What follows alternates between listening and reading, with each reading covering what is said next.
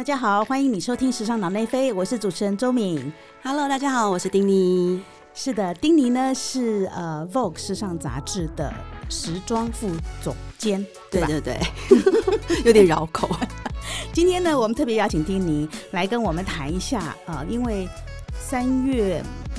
中嘛，对不对？对台北时装周它要展出的是今年的秋冬刚刚结束，对，刚结束。嗯，所以我们请丁宁来分享一下这一次他在这个时装周里面呢，他观察到什么样的重点？好啊，好，请说。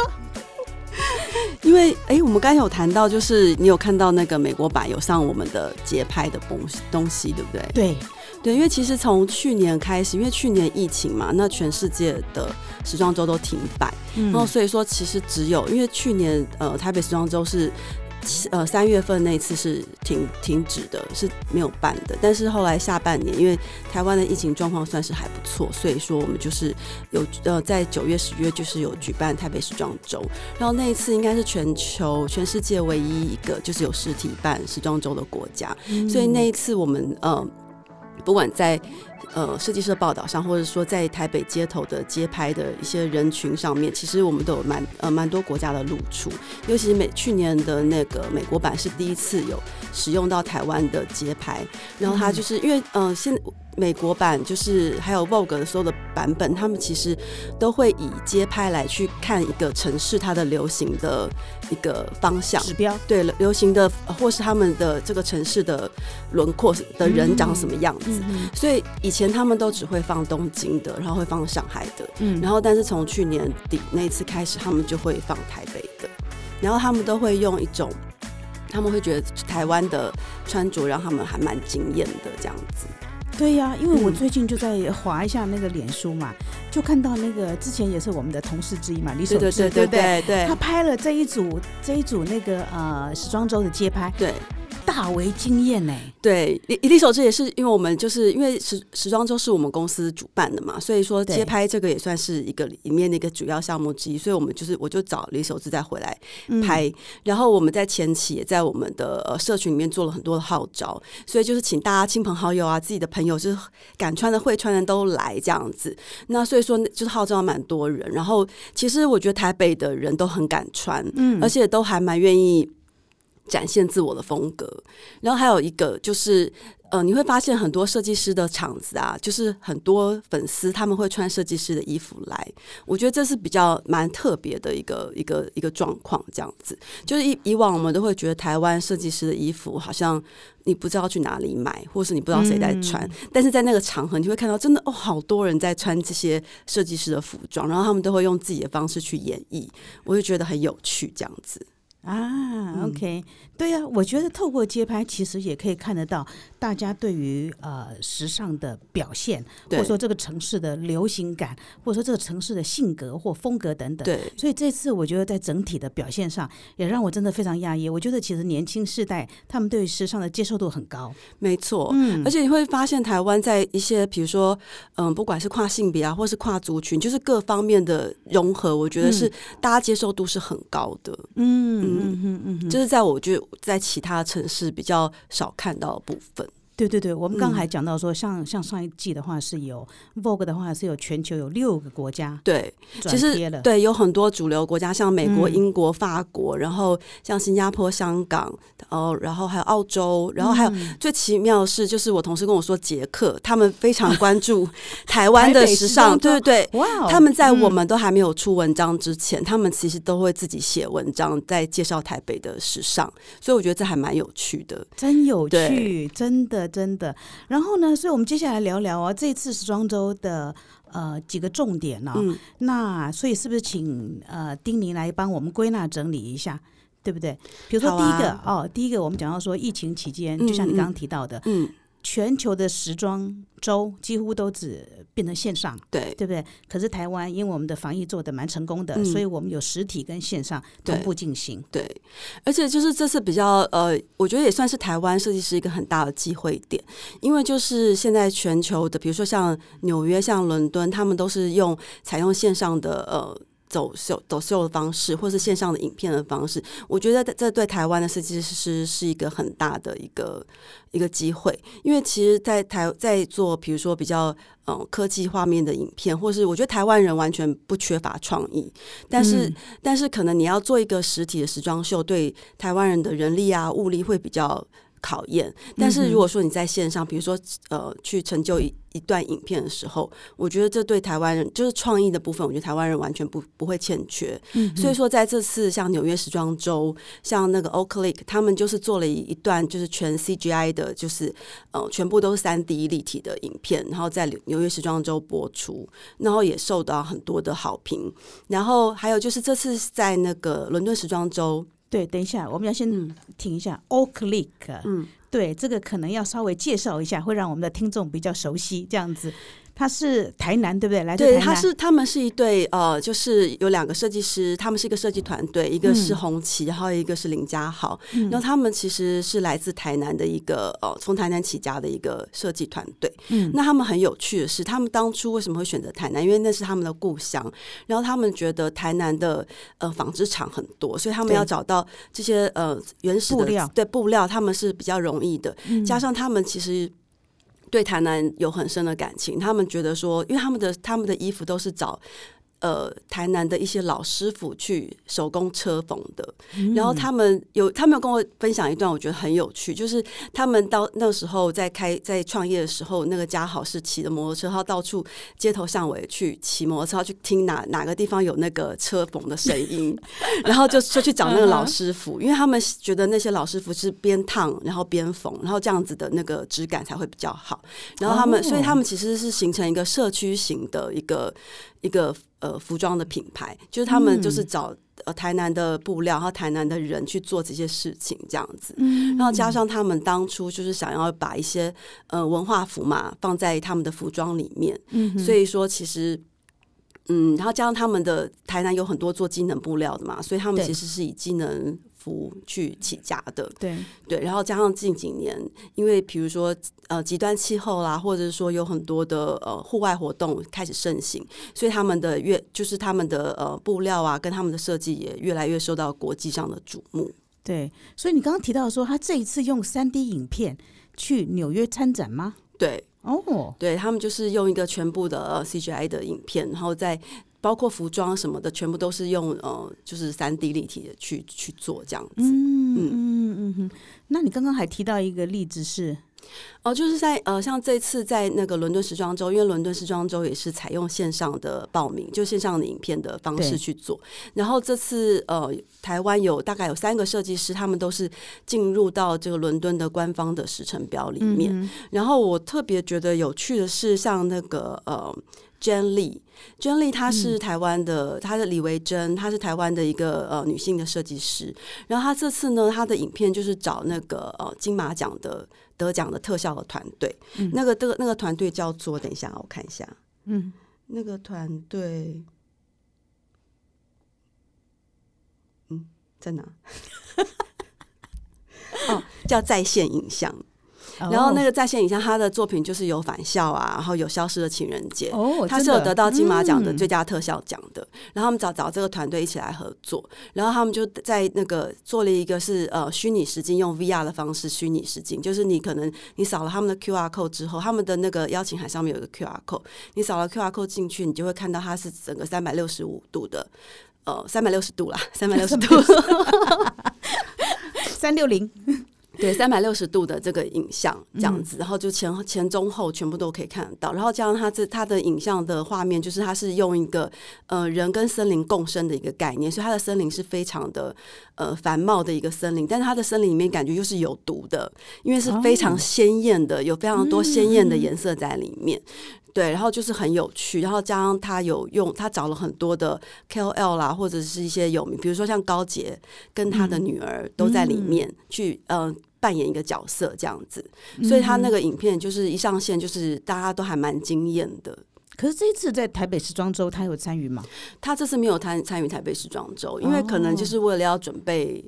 呃伦敦吧，所以可能就是没有参与到台北的。嗯嗯嗯嗯嗯，OK OK，这是我们讲到，就是说对新时代台湾的新时代设计师比较有利的一点是说，像现在很多的城市都是开放你用线上报名，用影片的方式来参参参展嘛，对不对？所以对台湾来讲的话，其实是一个很好的展现对，我觉得是个很好的机会点。是，那我觉得台北时装周其实，嗯，你可以看这一次这一季的主轴，我觉得应该就是说永续环保的部分。对，因为其实就像我们刚才说，因为台湾其实有很多的布料大厂，可是因为我觉得台湾，比如说你在布料上面，比如说蕾丝啊、刺绣那些，你可能真的没有办法跟像巴黎呀、像米兰，他们就是可能几百年的那样的工艺的工的工厂去比较。嗯，但是台湾最有名就是机能布料。对，然后台湾其实科技很强，所以其实台湾的很多布料厂，他们都会用很多。比如说剩余的、剩余的或是再生的一些材质去加工，然后去用科技的方式去重新变成布料。像那个我们刚才提到的欧克利克，他们就是很有很，他们就是对这一块他们很有很有想法，然后也也很想去做这件事情。所以他其实他们会自己跟布料去商去一起去共同开发。对，那像他他们这一次在呃台北时装周展的呃一系列的服装，就是他们用一种呃。他们找他们是说用那个呃海洋的废弃物，比如说呃海洋海洋的废弃物，然后还有一些渔网啊，就是一些一些呃废弃物，他们把它捞回来，然后重新整理，然后去做成一种有类似像毛料的东西。他们说他们说叫做 sea wood，就是海，他们像比较像是海洋毛料，对海洋毛料的一个概念。对，OK。然后他觉得，因为这个这个毛毛料被开发出来，因为那个设计师本人就是红旗，他他是说他其实是对毛料是会过敏的，嗯，但是这种科技毛料它其实是 OK 的，不过敏，对，不会过敏。然后他们还有把一些牡蛎壳，对，就是废弃的牡蛎壳，把它拔成，把它用纳米的方式磨成很细碎，然后把它就是织进布料里面。然后没想到这个牡蛎壳它其实是非常防风防寒，然后也就是它的。呃，延展性很强，所以他们可以去做那种，就是呃，比如说抗零下几度的那种防寒衣啊什么的，就是都就是很很有很保暖的效果，很好这样子。所以他们也就是把这种牡蛎壳就是废料去把它做在它的布料里面，然后他们对，所以就是我觉得他们就是有很多的创意的方式啦。对这一点，其实啊，我可以补充一下，其实呢，像那个全球服饰品牌现在所使用的机能布来讲的话，对，其实。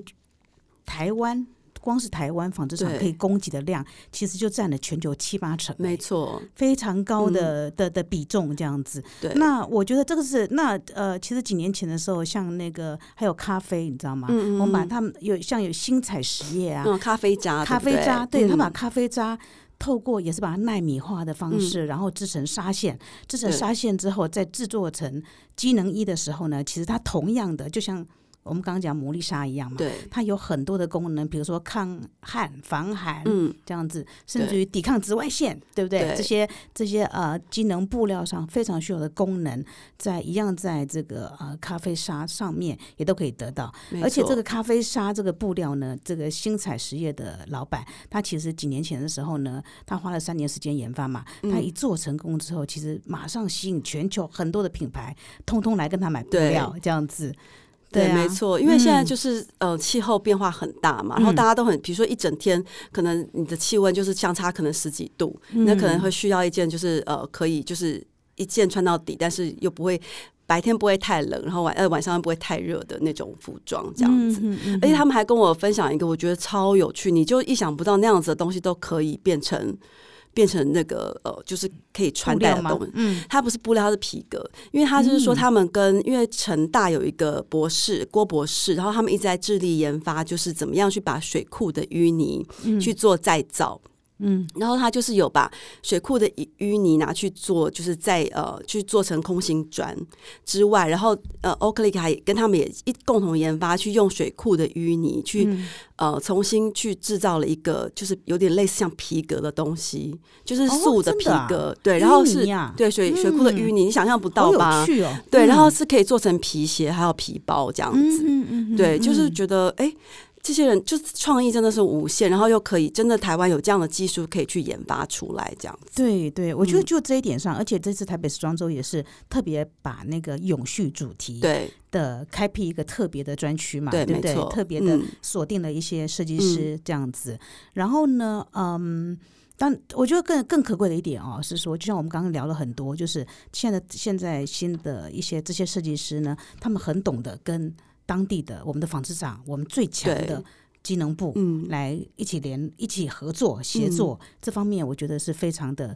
大有可为的感觉。而且我觉得这个很棒，因为其实我们以前一直都在讲说台湾没有时尚业，是因为整个产业链都没有串起来。嗯，对啊，因为其实要发展时尚，你不能就是比如说只有设计师这一块，对，或是媒体，像媒体我们都已经是最末端的了。嗯对啊，我觉得必须要是从从上面，可能从源头纺织厂，然后从政府，然后你要整个产业链串联起来的时候，这样子大家有一起有力量，才可以去把这个时装业去壮大起来。对，是、嗯没错。对，那当然讲到永续，我们其实也可以再提一个例子，就是那个呃石木鱼嘛，嗯，对不对？嗯对对石木对对，鱼就是呃就是和明和明纺织他们在大概五六年前成立的自有品牌，他们就是利用了石木鱼的鱼鳞。嗯对对鱼鳞，片这样子，然后还还有鱼鳞片里面其实有很丰富的胶原蛋白，嗯来把它也是把它提炼，然后制成了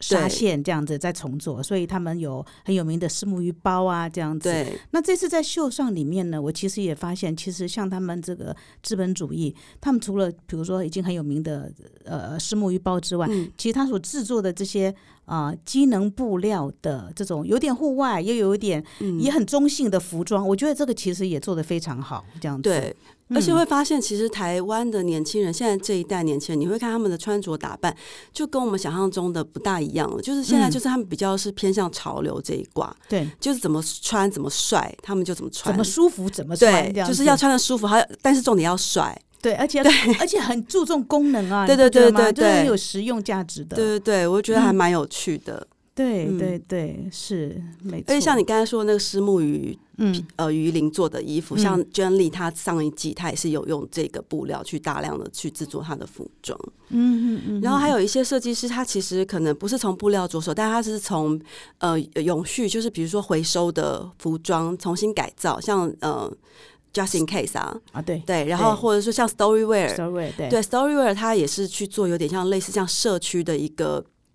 呃。呃，整个扩散到一个社区的一个概念，比如说他把回收来的呃二手牛仔布，嗯。然后他就是到呃山里面，然后就是请一些二度就业的妇女，嗯。就是呃要再给他们再一次工作的机会这样子，然后把那些、嗯。呃布料拆解，然后去做成一件新的衣服。我觉得这也是另外一种强调呃永续环保的一种方式。对，而且他甚至于是把这个社区啊跟嗯当地社区对整合起来。对哦，我觉得嗯，这个有有不同的啊。对，我觉得这些设计师都嗯很有、很有想想法对，也很就是是也很有就是理想也很很棒这样子。嗯嗯嗯嗯嗯哼，对啊。除了这些，我们刚刚很兴奋的讲了这些之嗯外，还有观察到什么样的重点呢？过去我们讲到台湾的时尚或台湾设计师的时候呢，常常最为人、最让大大家扼腕的是说，因为台湾市场很小，对，对不对？嗯所以就会觉得说，呃，就本身市场市场的喂纳量太小，嗯所以会变成让设计师的的那个量做不出来，然后所以也变成让他们在国际影响力上面啊比较嗯有所缺憾这样子。那这一点你怎么看呢？对，其实我觉得这就是呃，台湾设计师其实遇到比较多的呃瓶颈的一一点，因为其实嗯量做的不够多的话，其实你的单价也没办法降低。嗯，那所以很有其实会有很多人会说，哎、我买台湾设计师的衣服，可是就是一件这么贵，那嗯就是到底值不值得这件事情？那我我发现现在，因为我之前跟那个申子晴，就是 Samsung 的嗯哼，那个设计师聊，他我觉得他们有一个很聪明的做法，就是他们做完秀之后，他们会买马上去办那个呃展售会，嗯就是他们可能会呃就是租一个饭店的小房间，然后就嗯可能会找对他们秀有兴趣的，或是对他们的，他们也会利用社群去号召，然后就是呃就是他们的粉丝啊，或是他们以前的旧客人去。展售会去看他们秀上刚。呃，展出展出的服装，然后就是喜欢的就下定。那当然，他在这个展售会期间，他也会给大家一个比较优惠的价钱，因为他之后可能上到呃，比如说选品店的时候，可能就不是这价钱，所以他就鼓励你在展售会的时候，你你就先下定。那他先下定的方式就是，你可以就是他可以掌握到他要出货的量。嗯，然后他有，他也不用过度生产，当然他就可以，他可以比较掌握到他出货的东西，然后到时候，然后他会也是用小额的方式，比方说他一次可能没办法像国外的品牌一次，比如说出一季就出个呃六七十套的服装，嗯，他可能一一次出可能二十套，可是他可能每呃变成说区间是每个月每个月都出一些新品，然后就让让。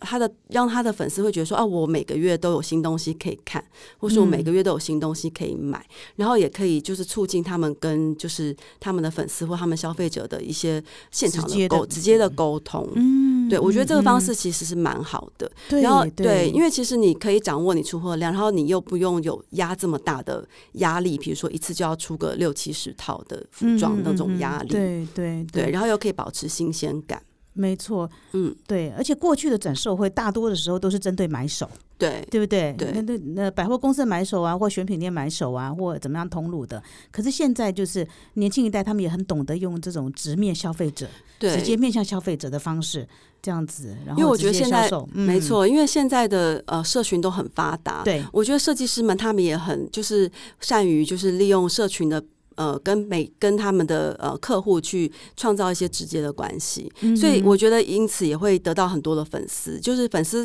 因为粉丝会觉得哦，我可以直接跟设计师沟通，或是我可以直接哦，就是跟他说我喜欢什么什么这样子。那我觉得对粉丝来讲，那那个距离感是拉近的。对对对，甚至于也可以，比如说呃，粉丝也可以根据自己的爱好做，对对对，特别定制，对不对？没错。对，然后像比如说像这次有走秀的呃简博彦 Bob Jane，那他也是呃很确定他自己的定位在哪里，因为比方说他做的衣服比较多是礼服式的衣服，但是他的他的礼服很有趣，他的概念是他希望就是你在大场合穿的礼服，但是你拆开来，也许你在日常生活中也可以穿，所以他的礼服其实都是可以上下拆开的。然后，对我觉得这个这个概念蛮有趣的，就是你可以一一多穿这样子。那那但是月简国因他的他的工作室就是非常小，然后他也都是呃都是他是真的很会自己缝缝纫的一个设计师哦，所以他自己也知道说他的呃。量，它的量可能不会到那么大，嗯，可是他现在也是有手上也收了一批，就是呃特别克制化的客人，就是他他的客人已经知道说他的风格是怎么样，所以会自己来找他去定制衣服这样子啊。对，那我觉得这也是一条路线。对对对对，不错不错，对对对，所以我们过去看到的，比如说可能啊台湾设计师的缺憾。嗯，到现在来讲的话，反而变成一个机会。对对对，不同的机会，对不对？对，因为我觉得整个时装时装界整个在变化，然后包包不管是台湾，我觉得包括全世界都是。那我觉得就是，比如全全世界的，比如说像 E C 化，嗯。以前就是比如说你办时装秀，你是给呃买手店啦或百货公司啊之类的去去去帮你下单。可是现在其实，在实体店面没有，就大家比如说疫情，很多国家也都没有办法出门的状况之下，其实在网络上的通路其实是大家最直接可以碰碰触到的。所以现在其实有很多呃小品牌也都开始自己做网络上的 EC，嗯，所以我觉得这个会是算是未来比较主流的趋势吧。嗯嗯嗯哼，那这样子设计师更忙了。对，设计师 就不只要还要要设计，还要会呃行销。你还会行销，对你还要要跟消费者沟通，对对不对？然后你还要呃呃，你还要可能自己或者是公司里面还有人当小编，对，来帮你在网在社交媒体上面随时保持新鲜的话题，跟消费者互动。就是说，可能现在比如说你设计变成要一个团队，每个要各司其职，或者是我觉得。甚至我觉得，我发现现在的年年轻世代啊，对这些对他们来讲，已经是在他们的血脉里、血液里面了。对，就是比如说，他们他们本来就是很会操作操作社群，本来就很会很会跟他的粉丝聊天，本来就很会 Po 文，对，本来就很会 Po 文，然后本来就是很很就是很知道自己呃，就是怎么怎么在网络上面去发声。我觉得这都是他们的优势，因为对对呃。以前的设计师来讲，可能他们只想要 focus 在设计上，但是我觉得对现在年轻设计，因为这些就是他们生活中的一部分了。是，嗯对，嗯，确实是哦，对啊。然后这一次我们也在台北时装周里面也有呈现另外一个蛮大的看点是女力崛起吗？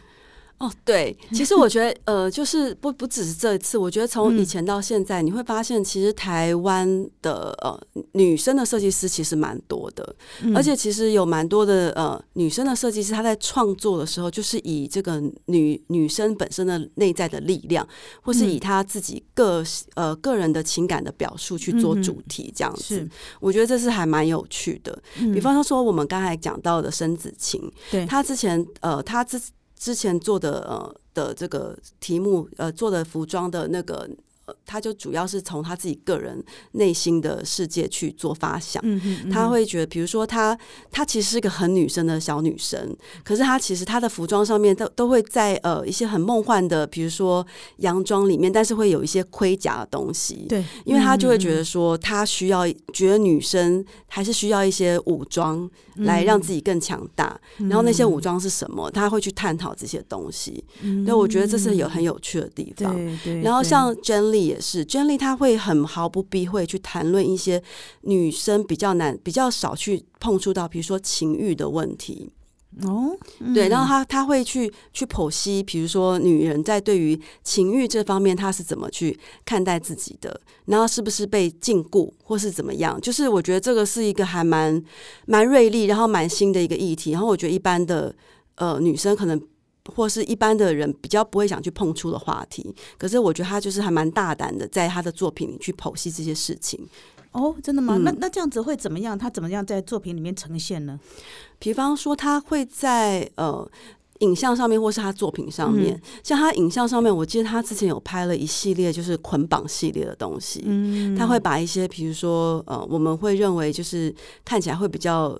触目惊心的，比方说像呃性虐待的一些，比如说绑捆绑啊、绳索啊，就像荒木经惟一样，他的那个捆绑的摄影作品。对对对，然后然后也会设计在他自己的作品里面，或者是说他会请呃情色的插画家，然后去。帮他去创造，他把他可能把他自己的对于情欲的想法告诉那个插画家，然后插画家帮他做成他的服装上的印花，对图案跟印花，对对。然后像他，我记得他上一季有一个有一个那个呃呃紧身衣的图案，然后他就是把那个比较是属于 S M 的一些那种道具的。东西，他把它去反转，做成他自己心目中的一些图腾，放在图案上面，这样子。嗯嗯嗯。哎，说到图案哦，我觉我觉得这次也有一个设计师。王子欣啊，王子欣对，Claudia，对他的东西很可爱，对，然后他的图案也让我觉得非常有趣，对不对？他的比如说他，因为他自己本身就对印花很有很有兴趣嘛，对不对？然后他自己也画画，然后也他好像也是一个美设计师的女儿，设计师女儿，对。然后他做服装设计，可是他好像也是母美妆，对对对，他就是他们现在都是很那个，对对对，很跨界，很斜杠这样子，对。然后在然后在他的作品里面，我就发现说。哎，他有他把很多的印花通通运料，也通通运用在布料上。我觉得这一点也是过去我们比较少看见，因为过去就像我们刚刚讲到的，就是台湾的设计师的，包括台湾市场的并并不那么大。你要重新去生产一批布料的时候，其实那个费用是非常高的，这样之类的。而且它的它的强项就是它都全部都是用三 D 嗯印花，然后三 D 剪裁嗯。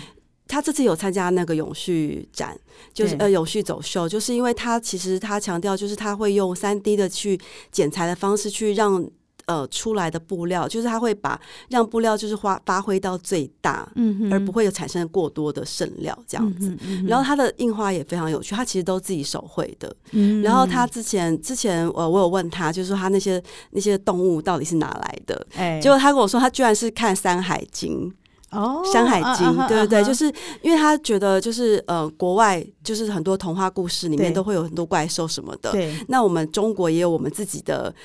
怪兽，对对，因为山海神话故事，对我们的神话故事也有我们自己的怪兽，所以他就把《山海经》里面的一些怪兽，然后用他自己的想象力，然后去把它画出来。嗯，然后我觉得有就是好可爱哦，对啊，就是一点都不像怪兽。就很可爱。然后加上他用色又很大胆，对对，其实看他自己的美妆作品就知道，因为他其实很敢用色在自己的脸上，所以他就是我觉得他算是呃蛮蛮独树一帜的一个设计师。设计师，对，哦，对对对啊。那如果好啊，那如果我们要来做一个总结呢，对不对？你会怎么说？总结哦，是，我要想一下。嗯，总结就是好了。我我我我，大家这样讲好了。就是我觉得台湾设计师在这个呃疫情的期间啊，我觉得在整个全世界的时装界都在重新统整的时候，其实我觉得反而是看到台湾设计师们的机会。嗯，就是说其实不呃，还有就是传消传统的消费方式已经不再 work 的时候，也是他们的一个机会点。还有就是我觉得全世界的穿着的风格的改变，嗯。对他们来讲，我觉得也是台湾设计师的机会，因为其实，嗯，你光是看现在，其实像几个比较强调机能性的服装的品牌，像你刚才提到资本主义啊，然后欧克利卡，然后还有像什么 Western，他们其实他们就是形，我觉得已经形成了是一个很大的一股就是流行趋势。对。对，然后不管是，然后他们都他们都强调就是跨性别，嗯哼，然后就是机能性，然后就是呃帅。这样子的的一个风格出现，这样子，那我觉得在台湾的呃社会，然后包括到国际，嗯，因为其实这些呃像比如说像纽约的买家什么的，他们都对这样子的风格是蛮有兴趣的。然后加上就是户外运动的盛行，像一些 outdoor 的衣服啊，对对，然后就是大家也想要在 outdoor 穿的也是美美帅帅的，对，你看像像这次像现在古驰也是跟那个。呃，No Face 合作嘛，对，就是可以看得出来，其实精品大厂也都向这个路线靠。对，那我觉得这对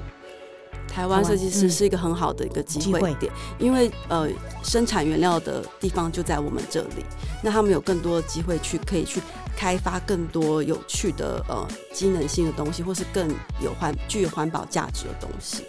没错，真的是对啊，在这个看似好像疫情影响下最坏的时代里面呢，其实对台湾的设计师或是台湾的时尚产业，像我们刚刚谈到的，现在已经把比如说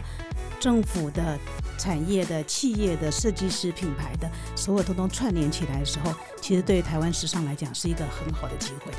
对对不对？哎，对，还有还有就是我觉得。还有一点很重要，就是因为现在全球都在讲呃永续这件事情，是，所以就是我觉得呃这一点台湾其实是很有着力的部分的，所以也是因为这个永续这个议题，其实呃让台湾设计师其实，在我们的呃比如说像 Vogue 国际的 Vogue 其实也报道过很多次，嗯就是因为我觉得就是呃这个议题是大家都很关注的议题，那加上我们又有这样子的。资源可以去做这件事情。那台湾设计师目前我看到，其实大部分的人他们也都很关心这件事情，所以我觉得这是一个还蛮好的事情，就是可以让他们呃，可以让他们做他们自己想要做的设计，但是又可以用对环境友善的方式。我觉得这也是未来的一个趋势点。是，没错。好的，今天非常谢谢丁尼来到我们的节目，谢谢。谢谢你收听，那我们下次见喽！喜欢我们的节目，请按赞、分享、订阅。好，拜拜拜拜。